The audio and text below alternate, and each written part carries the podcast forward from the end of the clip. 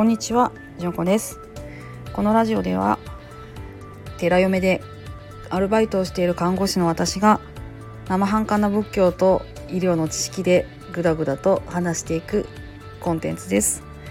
えー、気が合う人は聞いていってください。あ思わないなと思ったらその場で切っていただくことをお勧めいたします。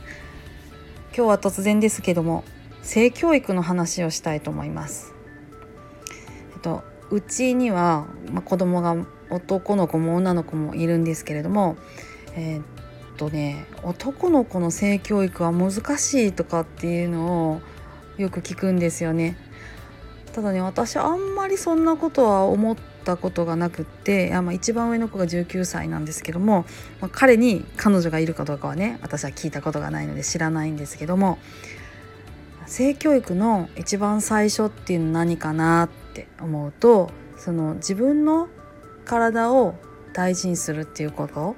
とか自分が嫌だって思ったことをちゃんとやめてもらうように言うとか嫌だって言われたらちゃんとやめるとかっていうこともねもちろんとっても必要だと思いますしでこれね案外お母さんたち隠しがちだなと思ってるんですけどねお母さんが自分の生理を子供たちに子供たちの分かる言葉で喋るっていうのはね大事だなっていうふうに最近思っています。例えば一緒に「今日はお風呂入れないんだよ」って「えなんで?」お母さんねちょっとね血が出てるのってそういう簡単な説明からねもうしてもねいいんじゃないかなと思うんですうちの一番下の子は3歳でえっとねとってもね痛がりの子供なんです本当に針の先でつついたようなあの血が出てても大泣きしながら「お母さん絆創膏貼って」って来るんです。本当にこけたらもうちょっとにじんでたらもうずっと抱っこしてないと泣きっぱなしとかそういう時期なんですよね。だから血が出てるっていうのは自分には痛いっていうのねよく分かってると思うんです。だから私は生理の時はね隠さずその子にも言います「お母さんお風呂入ろう」ってとかね言われても「ごめんねちょっと今日お母さん血が出てるから入れない」とか一緒に入っても洗ってたらやっぱりね分かりますよね一緒に入ってたら。でなんでっていうかお母さんね大人の女の人なんだからね時々血が出るんですって。でねこうやってあるから赤ちゃんが産む場所っていうのを掃除してるんだよとかってねその時々で分かる言葉で隠さないで嘘をつかない範囲で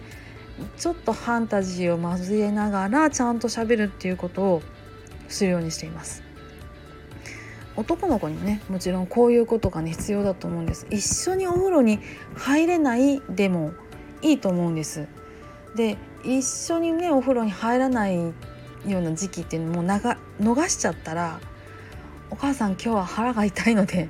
家事ができませんでももちろんいいですしお母さん今日はお腹が痛いので一緒に走れません」とかね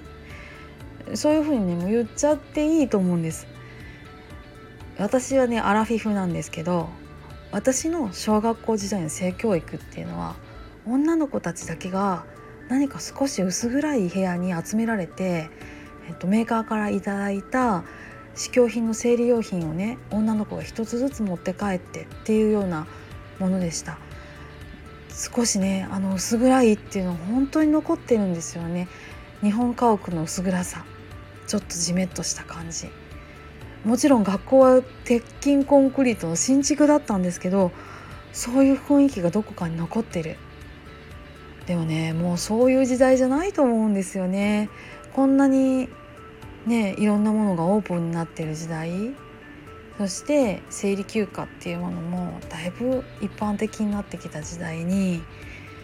無意神経な子供っていうのはもう育てたくないっていうふうに私は思っててなのでだからこうなるべく説明するようにしていますっていう話です。でねあの生理っていうのは女の人にはヶ月に1回来るもんだからしんどいって言ったら優しくしてあげるもんだよって。1ヶ月に1回1週間ぐらいしんどい時期がある。そういう弱さっていうのが女性っていうものなんだ？っていうところ。もちろんねバリバリに仕事できる人はいますよ。私の先輩なんかでも「今日は2日目なんだ」って言ってカラッとこう笑い飛ばしてねバリバリ夜勤なんかも全然平気っていう人とかいますいます。残念ながら私はそうではなかった。倦怠感と強烈な眠気でね立てない時間っていうのがあるんですよ。それを押して仕事しちゃうともう倍になってか帰ってきてその日はもうなんか16時間ぐらい寝ちゃう。もう次の仕事まで寝ちゃうみたいな感じになっちゃうんですよね。そういう人もいるもう女の敵はね女的なところもねありますけれども。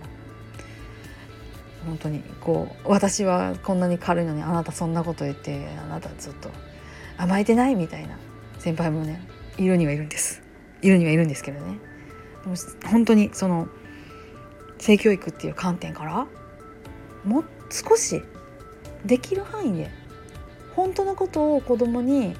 教えてあげてもいいんじゃないかなって思うんです。隠すといけないことなんだって人間って割と思いがちだと思うんですよ。でもそうじゃないですよね。生理来るって悪いことじゃないですよね。多少気を使ってもらった方が嬉しいことですし男の子にも分かってほしいことですよね。だからそんなにねこう隠さないでやっていく方法っていうのをもうちょっとやっていったらいいんじゃないかなってそんなこと思いました。それで今ってね性教育のことであの検索してみると YouTube でチャンネル持っている助産婦さんの方あのしおりんぬさんっていう方もいらっしゃいますし性教育の本も本当にたくさん出ています。いい時代になったなーっていうふうに思います。